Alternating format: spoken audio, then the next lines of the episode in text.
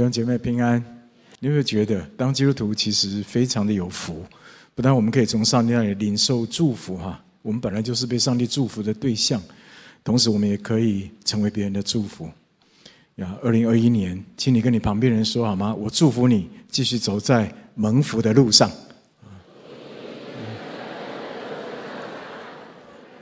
这也是我今天信息的主题之一哈，有相关哈，我们一起低头，一起来祷告。天父，我们感谢你，你的应许没有转动的影儿，你说是就是。求主把一个柔软的心赐给我们，好叫我们可以在地上领受你的应许，成为蒙福的人。祷告奉耶稣基督的名，阿门。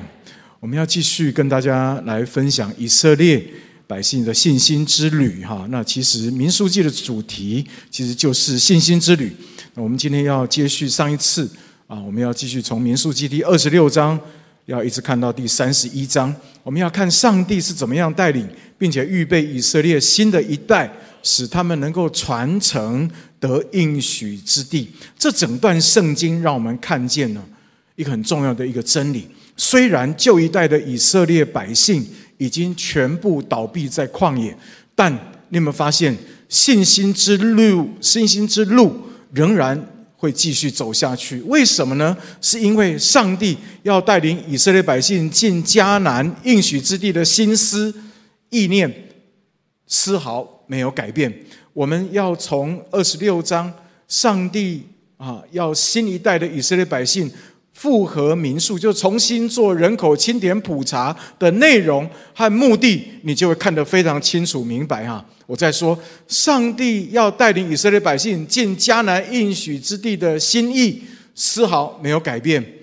啊啊，我们啊来看啊，这整个民数记哈第二十六章啊，上帝告诉摩西要怎么样重新做啊人口清点普查。啊，它的内容跟啊目的啊，我们就可以明白。啊，有两个目的，我要跟大家分享哈。那第一个目的，清点的目的呢，其实跟第一次一样，就是为了要征战的需要哈。所以你看啊，《民数记》二十六章第一节、第二节，你就会发现，上帝要摩西再一次的把新一代的以色列百姓去做清点。清点什么呢？去把二十岁以上的男丁找出来。为什么要找二十岁以上的男丁找出来？因为他们已经成人、强壮、有力量，为了是要打仗用啊啊！因此啊，我们就会明白啊，其实啊，征战不是只有旷野才有，其实进迦南应许之地之后，还是会有征战，因为敌人还在，所以。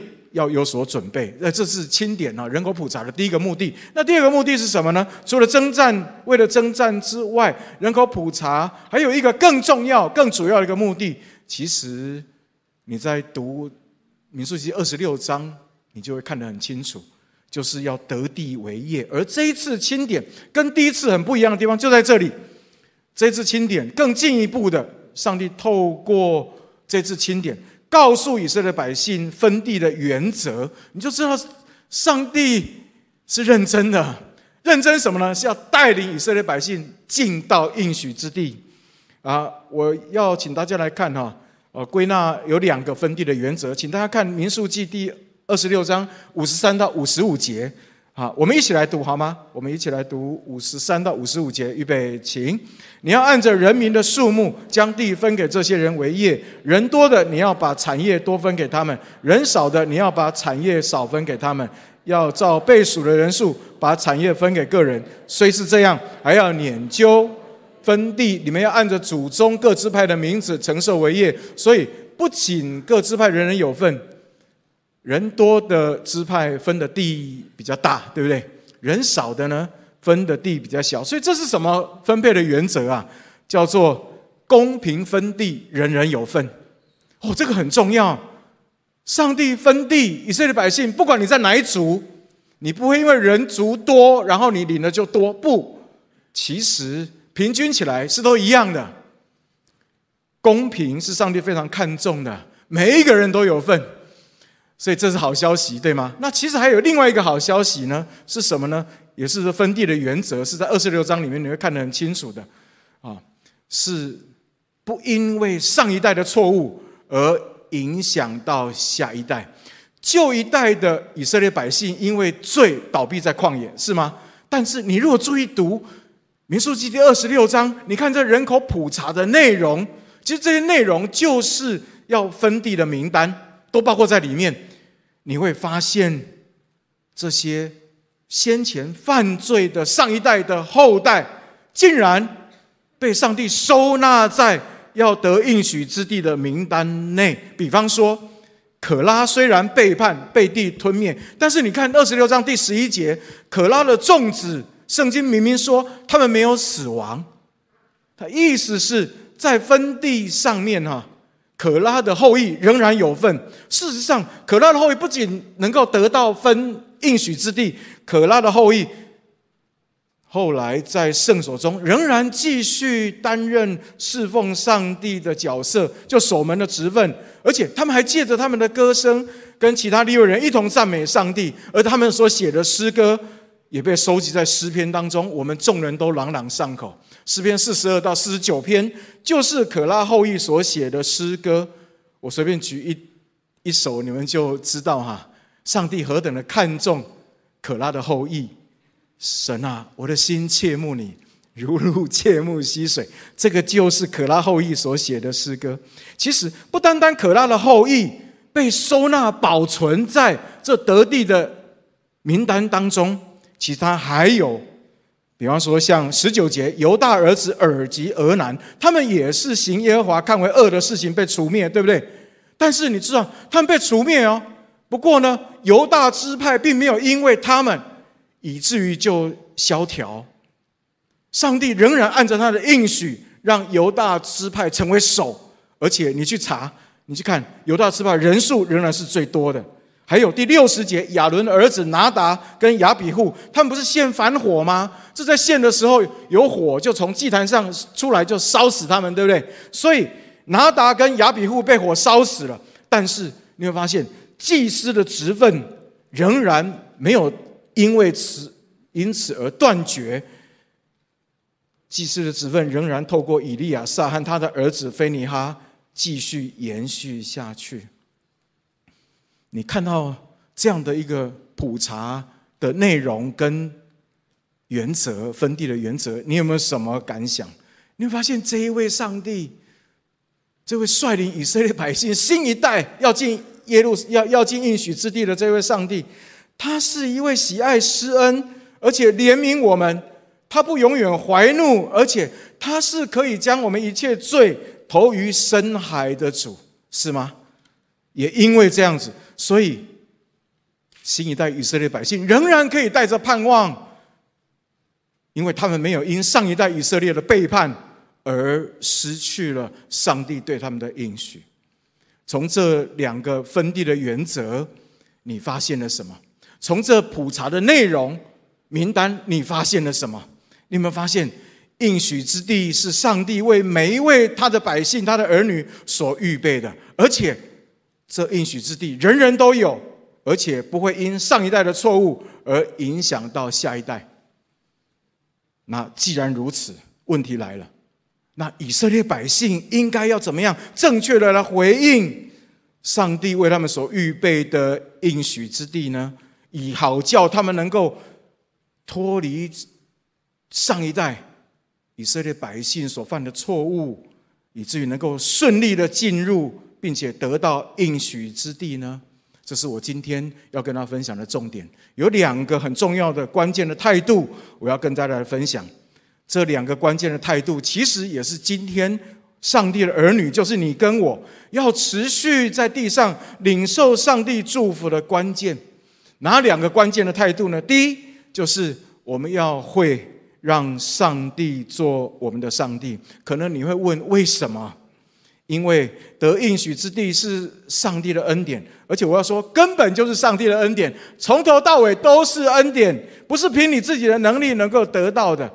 因为如果不是上帝的带领，以色列靠自己，恐怕连出埃及都不行。你同意吗？今天也同样，如果按照以色列百姓这新一代百姓的能力，哪里能够进得了迦南？因为他们上一代的以色列百姓已经证明，所以各位分地预备还不是得地为业最重要的关键，最重要的关键是什么呢？是新一代的以色列百姓，他们是否真的知道上帝有多好？然后他们愿意从心里面让上帝做他们的上帝，愿意被上帝引导他们，这才是真正的关键。否则，即使他们侥幸的进入迦南地，恐怕他们也无法享受应许之地的祝福，因为凭他们自己的力量，很快他们就会被敌人所打败。过去四十年，以色列百姓，老一辈的以色列百姓，一直重复的在学习的就是这个功课，同意吗？所以，愿意让上帝做上帝，才是我们是不是可以真正得到应许的关键。只是问题来了，你有没有发现，要让罪人，就是你跟我，心甘情愿的让上帝做上帝，还真不容易，是吗？希望我没有讲错啊，这是我的经验呢。你们都不同意啊？啊，我们不小心就会自己跑出来做上帝。啊，我们就不想听上帝的，对吗？我们就凭我们自己的经验，凭我们自己的血气去行事，对吗？所以我在说，你要让罪人心甘情愿的让上帝做我们的上帝，让他引导我们。哇，我真的觉得很不容易耶。那该怎么办？民数记的二十八到三十一章，上帝教导以色列百姓一个很有效的方法是什么呢？就是要以色列百姓来亲近他。所以，上帝精心安排了许多以色列百姓可以亲近主的机会，有每一天献的祭，比方说每天早晚都献祭；有每一个礼拜安息日的献祭；有每一个月月朔，就是月初的那个献祭；还有每一年的献祭，包括逾越节、无酵节，还有住棚节三大节期。可能你要问，为什么上帝要这样安排？我告诉你，很简单，为的是要让以色列百姓可以直接跟他互动。真金不怕火炼，你直接更多的跟上帝接触，你就会知道上帝到底是怎样的上帝。对新一代的以色列百姓来说，上帝其实相对啊，对上一代以色列百姓来说，其实他们是比较陌生的，因为他们没有经过红海的神迹，他们只是听过红海神迹。OK，他们相对比较陌生，而且他们对上帝的认识常常是二手的。搞不好上一代还没有告诉他们，对吗？所以你要让他们真的从心里面愿意让上帝做上帝，我觉得有一点挑战呢。这就跟我们信耶稣一样，如果你不知道耶稣有多好，要你信耶稣，你觉得容易吗？没人理我，我觉得不容易耶，真的是不容易耶。那问题来，我怎么样可以让人可以从心里面愿意接受耶稣做他生命的救主？当然，前提就是他知道耶稣是好神，对吗？耶稣很好，他才愿意心甘情愿嘛。啊，那我怎么样可以让人心甘情愿的愿意接受耶稣做他生命的救主？那更直接的一个方法，就是上帝他所提供的方法，就是让人直接跟耶稣接触，直接跟耶稣祷告。你看耶稣。他是不是真的听祷告的上帝？而且是不是真的把最好的给我们？那你就可以直接的就知道，是不是耶稣是不是真的是好神，对吗？然后接下来才会下一步就是我愿意让耶稣做我生命的救主。所以你要让上帝做上帝，其实背后的逻辑也是如此。去年我还记得香柏树哈。啊年终的成果发表会的时候，我就听到几位长辈很喜乐的在台上，就在这个台上为耶稣做见证。哎，各位，他们都是八七八十岁啊，还有一个九十多岁，他们都是拜拜拜了一辈子的。但这些长辈怎么会在台上为耶稣做见证，还没有受洗啊？他们怎么会在台上为耶稣做见证？因为他们惊艳到。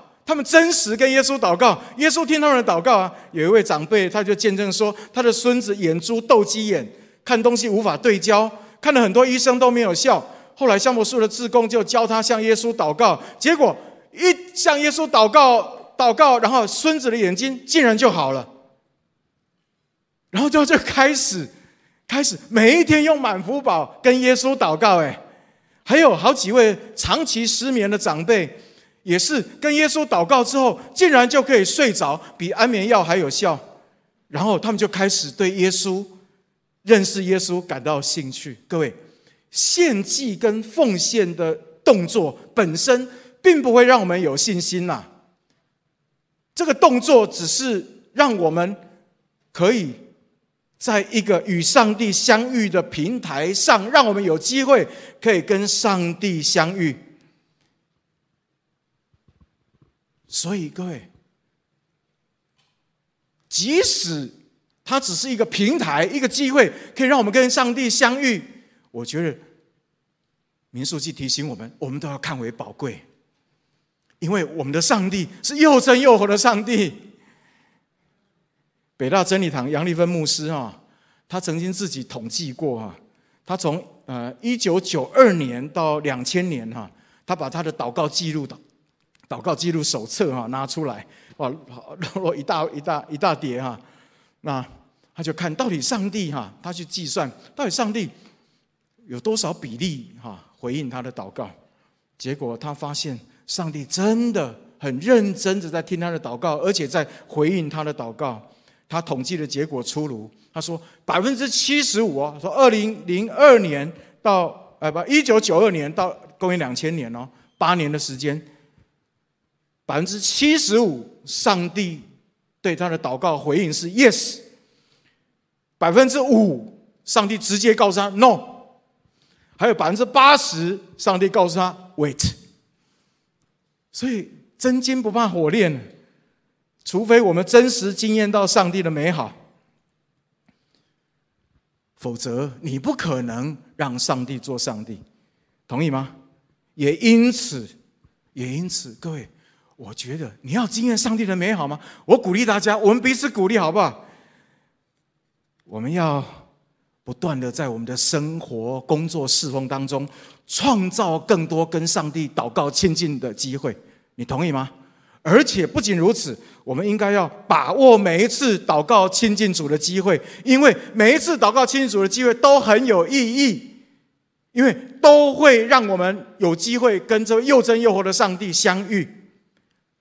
所以你不要小看每一个礼拜主日崇拜一次而已，这一次很宝贵，这一次不知道救了多少人，因为有很多人就是靠主日崇拜的灵粮在维持对上帝的信心，要不然早就弃上帝不顾了，同意吗？但一个礼拜才亲近上帝一次，一个半小时，其实请问够不够啊？不够啦，你们都摇头。哦，所以我们需要规划更多祷告亲近主的时间。你知道，耶稣就是这样。耶稣是凡事求告主。我说我，我觉得耶稣哈，哎，不知道有没有人在四福音里面啊，把耶稣的那个祷告时间做一个统计啊，看他一天祷告多少次。我看他是随时在祷告，随时啊。所以我们可以学习上帝教导以色列百姓的方法。我们可以有每一天有早祷跟晚祷。我们可以有每个礼拜，除了礼拜天来崇拜之外，我们还可以增加一次的祷告会。我鼓励大家来参加礼拜六早上七点半到啊八点啊四十五分的啊全教会的祷告会啊，那啊那个是一个很有圣灵同在的一个祷告会哈啊，还有另外啊每个月我们也可以有祷告会，你可以自己安排退休会，下个月就是敬祷月哈啊，你期待吗？还有，不单单是每个月，我们还可以安排每一年的啊祷告会。我认识一个小组哈，牧区一个小组，他每一年这个小组都会安排祷告退休会，大概已经进行了七八年之久哈。每一次他们去祷告会退休小组祷告退休会回来，我就好几天，好，我就在他们的 FB 在在他们的 LINE 群组上面就看到他们一直写。一直写他们在祷告会里面的感恩事项啦，他怎么样经历神啊，或等等。我的经验是这样：如果没有先把祷告时间分别出来，那大概我们可以啊预料得到，我们的祷告时间就会被大幅缩水，因为仇敌很懂我们的软弱，他会偷我们祷告亲近主的时间，会让我们有忙不完的事情。所以各位，如果你不先把祷告的时间放进你的时间表里面，我保证你，二零二一年你的命运已经定了。你你大概就是这样的生活，你了解吗？每天日复一日的忙工作，就忙忙忙到年底，然后再再为二零二二年啊做预备。啊，哦，这不是上帝要给我们的生活啊啊！如果你不把祷告时间放进你的时间表，保证你不会有时间祷告，而且纵使你有时间哦，你也不会想祷告，同意吗？请跟你旁边的弟兄姐妹说，醒过来，请安排你的祷告生活，把祷告放进啊，把祷告放进你的工作生活时间表里面，还有把你生活大小事放进你的祷告里面，那你就会遇见神。你就会经验主，你就会知道你的上帝有多好。他在大事他看顾你，他也在小事上看顾你。那你就会继续的让上帝做你的上帝，你会愿意死心塌地的被上帝引导，你会听上帝的话，然后最后的结果就是你会不断的从上帝那里领受到祝福。旧历年我回高雄啊。有一天，我的妈妈把我叫到一边，她很严肃的跟我说：“阿炳啊，有一件事，她放在她心里面很久了，她一定要跟我说。我有一点紧张啊，我不知道到底她要跟我说什么啊？怎么会那么严肃？我很少看到她那么严肃啊啊！结果她是要跟我说，她说她能够从我父亲在我九岁的时候就突然啊。”意外的过世，能够借着做临时工，从做很粗重的工作，他说他帮他们工厂几百个人煮饭，啊，工几百个工作人员煮饭，还有提水。他说这样一路走过来，都是因为上帝听他的祷告，上帝在他力不能，很多时候在他力不能生的时候。比方他没有办法抬水，啊，他骑脚踏车，所以他就用那个那个两桶那个水桶哈，当中担一个扁担，就在放在脚踏车的后就是后座哈，但那个水太重了，所以他常常骑上去，他很瘦小，所以呢，他骑上去一不稳就翻车，所以他就不知道该怎么办啊。那啊，还有几百个人的午餐要他煮，他当然买菜，那菜多重，他怎么提？所以他常常说，他不知道该怎么办，他就祷告。结果他祷告，上帝真的听哎。所以上帝就在他很多时候，在他不知所措、力不能生的时候，就有人出现，就主动说要帮他提水。在他不知道怎么去买菜、把菜提回来的时候，就有人主动说要开车载我的妈妈去菜场买菜。他说，就是这样一路走过来。是因为上帝听他的祷告，而且上帝派了很多的贵人来帮助他，要不然他怎么可以一直都可以做得来，然后一直到现在。所以他特别跟我说：“阿炳啊，你要记得别人对我们的恩情，还有你要懂得敬畏上帝。”他到今天快九十岁，他仍然是我最忠心的代祷者。早午晚，我都不用告诉他，他就主动的为我守望祷告。为什么？因为他知道上帝是信实可靠的，这是他真实的经历。请你再一次跟你旁边的弟兄姐妹说好吗？请安排你的祷告生活，让上帝做你的上帝。这是第一点哈，我们能够进入或得应许之地的第一个关键，就是我们要学会让上帝做我们的上帝。那怎么学呢？先从祷告时间安排开始，多多益善，好吗？跟你旁边人说，祷告多多益善。这是第一点哈。那第二点，我要跟大家分享的是什么样关键的态度呢？是你不要单单只是在那里承受应许。民数记的二十六到三十一章告诉我们，我们还可以主动的去争取，并且积极的追求，为什么呢？因为应许是上帝已经命定要给你的，越早得到不是越好吗？你干嘛等？有人说哈，我要等到临终的时候才信耶稣，这样我就可以进天堂。哎，你讲的没错，但是太太可惜了，太可惜了，因为上帝救我们不是单单只是仅仅得救，上帝救我们是要让我们领受他极丰盛的应许。所以各位，第二个很重要的态度是什么？要领受应许的态度是，不要单单只是承受应许。消极的承受应许，而是要积极主动的去追求，甚至可以去争取。民数记第二十七章就记载了一个很宝贵的见证，不是吗？就是西罗非哈的五个女儿，他们因为记得上帝应许要把产业给他们这个支派，但因为他们的父亲不在了，按当时的规定，哈，他们当得的产业就会因为他父亲不在，以至于就会被遗漏，所以。他们就主动开口跟上帝要，上帝很喜欢他们这种你说要给我，我就要的这种态度。这代表他们真正的认识上帝，他们真知道上帝是好神，所以他们就敢积极主动的要。果然，上帝答应他们的请求，是吗？你看民数记第二十七章第七节，上帝对摩西说什么？西罗非哈的女儿说的有理。你定要在他们父亲的弟兄中把地分给他们为业，要将他们父亲的产业归给他们。而且你知道吗？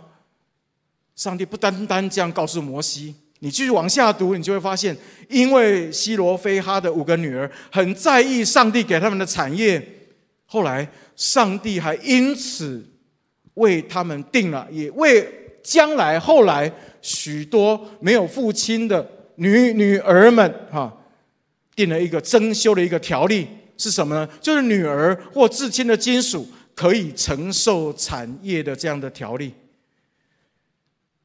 各位，这应该是我们对应许之地应有的态度，不止在那里领受，还应该更积极的追求，因为这是上帝所喜悦的。你看，另外一个见证人也是如此，唯二进入迦南地的哈老一辈的前啊旧旧一代的哈以色列百姓。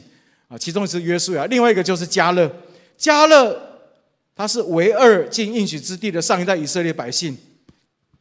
他四十五岁到了旷野，八十五岁信顺利的进入迦南地，而且他进入迦南地，他立刻有一个反应是什么呢？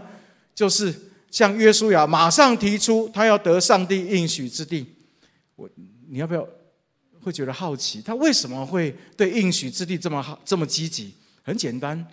因为他认识耶和华上帝，所以他说：“哦，他说，求你将耶和华那日应许我的这三地给我。虽然那里有亚衲族人以及宽大坚固的城，若耶和华会照他所说的与我同在，我就可以把他们赶出去。这是有信心的表现，同意吗？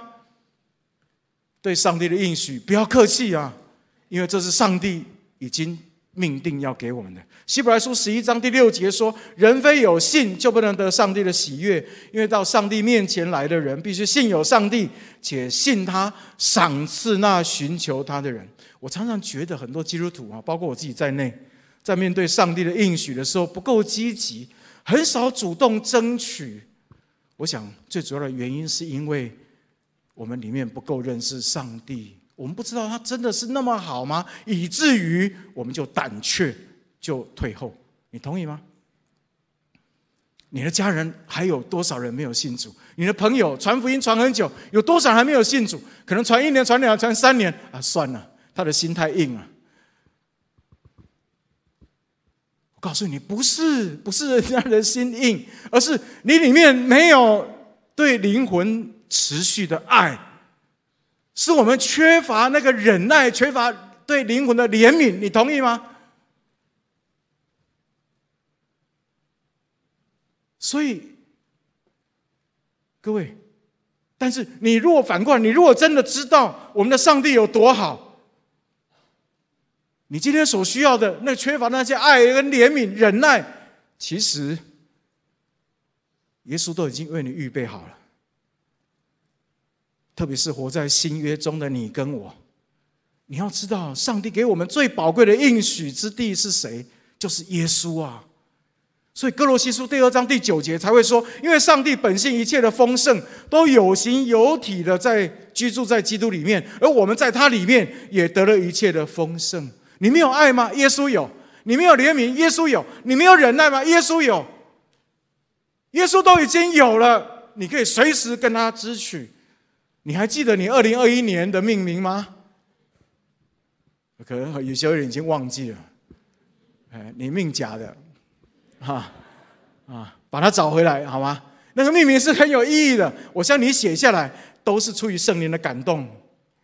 你希望你二零二一年你的命名可以成就吗？你希望你二零二一年更有智慧吗？面对很多难题，工作上难题、家庭的难题，更有智慧吗？你希望你二零二一年对自己的家人、孩子更有耐心吗？更有爱心吗？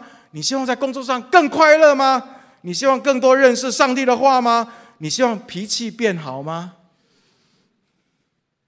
你希望让自己更喜乐吗？我告诉你，这些都在耶稣里面已经为你预备了。因为耶稣说，他就是我们的道路、真理跟生命。请记得，上帝呼召我们，绝对不是仅仅得救而已，而是要让我们得到丰盛的生命。约翰福音十章十节不是说吗？人子来，就是他来了，是要叫人得生命。并且得的更丰盛，不是吗？不要被魔鬼骗了。农历年后，我听到我们一位姐妹她分享她的见证，我非常得激励，我也为这位姐妹感恩，因为发现她真的比以前还要勇敢，而且她不是莽撞，她是紧紧抓住上帝的应许，她相信上帝要赐福他们全家，要带领他的全家信耶稣。所以农历年前，他要跟神立下约定啊。他说：“这一次农历年，他过得不一样。他以祷告为先，并且以福音为导向，来安排过啊农历年。啊，他为什么要写说以福音为导向？因为他很怕，呃，以前很怕跟他的家人传福音。他宜兰人啊，啊，非常传统的，所以他很怕啊。但是他今年他祷告，他还请他 R P 区的。”的姐妹们为他祷告，他就在今年在除夕夜煮了公公喜欢的美食之后，在餐桌上让公公公抽祝福卡，并且为公公祝福祷告。然后在祷告的时候，他里面就有一个感动，直接问公公，他是否愿意接受主耶稣成为他的救主。以前他哪里敢这样做？今年他就直接这样问。结果你知道吗？九十几岁高龄的公公，他说就像小孩子一样，他回答：“好啊。”他今天主日哈不在我们当中，他跑到宜兰去找宜兰国语礼拜堂的庄成汉牧师，要去为他公公施洗。这是这是除夕夜发生的事情。那大年初二他回娘家。他妈妈那一天头痛跟腹痛啊，他就拿出预先预备好的油，就抹在妈妈的头部跟腹部做医治祷告。他说以前他哪里敢？结果没有想到祷告完之后，妈妈竟然有改善。于是呢，他就顺势哈，那全家人都在，他那个哈，他就他们家的意见领袖是他的二哥，他就顺势顺服，哎，就是说服他的二哥，跟他二哥说：“哎，你看上帝爱我们全家，哎。”呃，上帝哦，爱妈妈，那以后哈，你不要再哈，哦，就载妈妈去庙里拜拜了。没有想到他二哥竟然答应哎，不可思议。然后呢，在聚餐当中，他就跟他的同为基督徒的大嫂分享 RPG 祷告很有能力，然后就顺势邀请他的大嫂，在未来这一年一起为全家守望祷告，特别为未信主的家人祷告，一起关怀还没有信主的家人，领他们信主。他大嫂竟然也答应，所以当下他就深深的感觉，上帝与他同在，而且他们全家好像离全家归主的脚步又大大的迈进，而且他最感恩的是什么？他觉得以后他不再是自己一个人孤军奋战，而是在他们家里面、家族里面，竟然可以有一个祷告布道的小组。各位基督徒是有福的，我们有福在哪里？不是我们有什么能耐，而是我们所祷告的上帝，所信靠的上帝，他非常的信实可靠。我们为什么有福？是因为他是万福的源头，他愿意把这些福借着他的应许，就不断的加给我们。所以各位，如果你有一些祷告多时仍不成就的事，如果你确定那个是上帝所看为美好的事，你要相信上帝会给你，坚持下去。你就会看见成就，求主帮助我们好吗？二零二一年过完旧历年回来，我求主帮助我们，他的话能够激励我们，让我们聚焦，好叫我们二零二一年能够领受上帝的应许。二零二一年要成为一个有福的年，阿妹。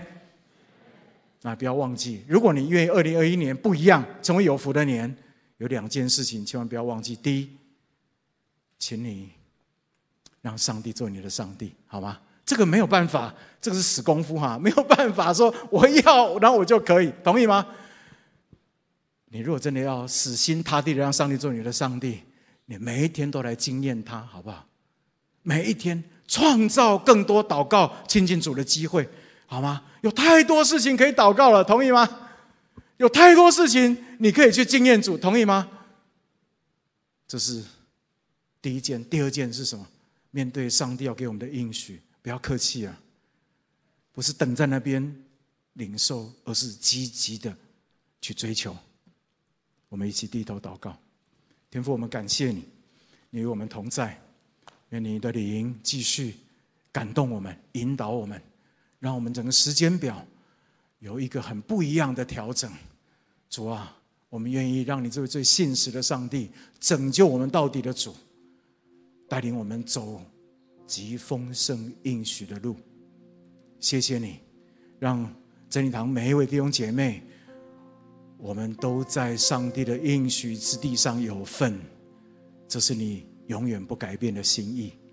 谢谢主，把那积极渴望得应许的心，多又多的加给我们。垂听我们在你面前的祷告，奉耶稣基督的名，阿门。